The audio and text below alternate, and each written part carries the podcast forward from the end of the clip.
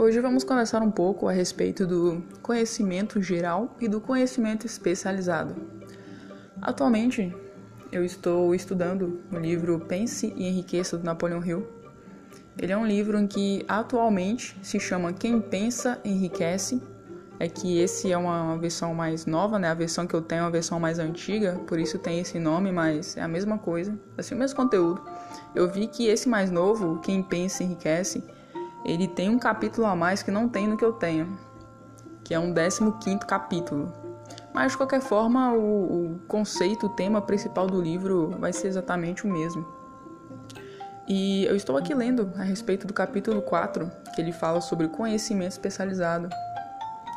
E eu particularmente achei incrível como o capítulo começa já dando uma pedrada um tapa na cara de qualquer um que estiver lendo. A não ser que, claro, você seja milionário, rico pra caramba, e não, não vai ser um tapa na cara para você, mas como não é o meu caso, então meio que foi. Ele começa dizendo o seguinte, que o conhecimento em si, ele não é poder. Eu não sei você, mas eu particularmente estou muito acostumada a ouvir a frase conhecimento é poder, conhecimento é poder, conhecimento é poder.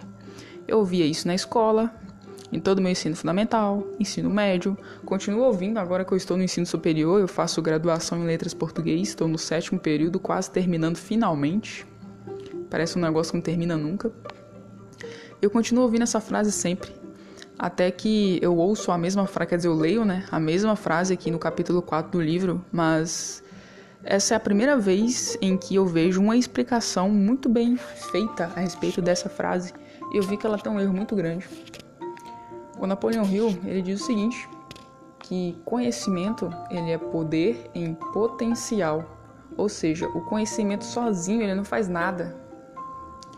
É, só para só vocês compararem aqui, ele também ensina que existem essas duas formas de conhecimento, né? o conhecimento geral e o conhecimento específico.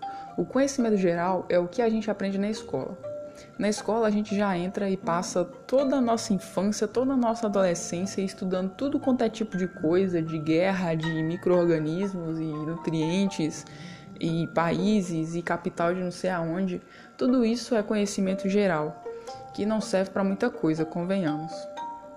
Eu não sei você, talvez você ainda esteja no ensino fundamental, talvez ainda esteja cursando o ensino médio, mas eu que estou no ensino superior, eu tenho essa visão, porque assim que eu terminei o ensino médio, eu olhando para trás, eu vi que aquilo que eu aprendi na escola não serviu para quase nada na minha vida.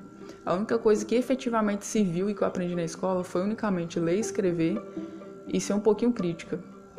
Essas foram três coisas que eu aprendi na escola, em todo em todo meu período escolar, que foram coisas que de fato é, fizeram alguma diferença na minha vida. O restante não serviu para nada. Por exemplo, saber a capital de algum estado não serve para nada na sua vida. Mas enfim, conhecimento geral especializado ou conhecimento específico.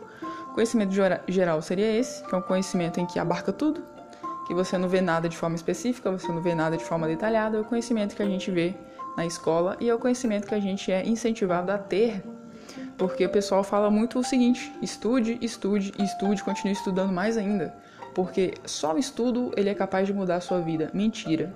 O estudo sozinho não muda a sua vida. É tanto que eu conheço uma vizinha que ela mora aqui perto da minha rua, que ela tem graduação e tem pós-graduação e trabalha no caixa do supermercado. Talvez as pessoas pensem, pô, uma pessoa que tem um diploma de graduação, tem uma especialização, devia estar, sei lá onde, numa academia, numa universidade. Não está. E eu conheço outras pessoas que estão na mesma situação. E nós temos em, em, em comparação aqui o conhecimento específico, que aquele conhecimento em que ele vai direto naquela coisa. Você vai estudar determinado assunto e vai ser aquilo. Contudo, o conhecimento específico, além dele ter essa questão de você estudar unicamente uma coisa, né, porque ele é específico, ele é detalhado, você vai aprender uma coisa, ele também tem um grande diferencial de ter um objetivo. Ou seja, você não vai estudar apenas por estudar. Você não vai aprender a gramática portuguesa porque o professor está te obrigando na escola para você ganhar nota conhecimento específico, você vai estudar alguma coisa com objetivo, de forma organizada e planejada para um determinado fim. Ou seja, conhecimento específico, ele pode te levar à soma de riquezas, pode te levar a ser rico ou a se tornar rico. muito mais do que o conhecimento geral. E uma outra coisa que eu gostaria também de, de deixar aqui. É, talvez você seja uma pessoa que não goste muito de estudar nem nada e nem tudo está perdido para você. Porque mesmo que você não saiba, tem, tem gente por aí que saiba. Por exemplo, eu não sei programação, não faço ideia, mas eu conheço uma pessoa que sabe. Se algum momento na minha vida eu quisesse montar um site, eu poderia muito bem contratá-lo.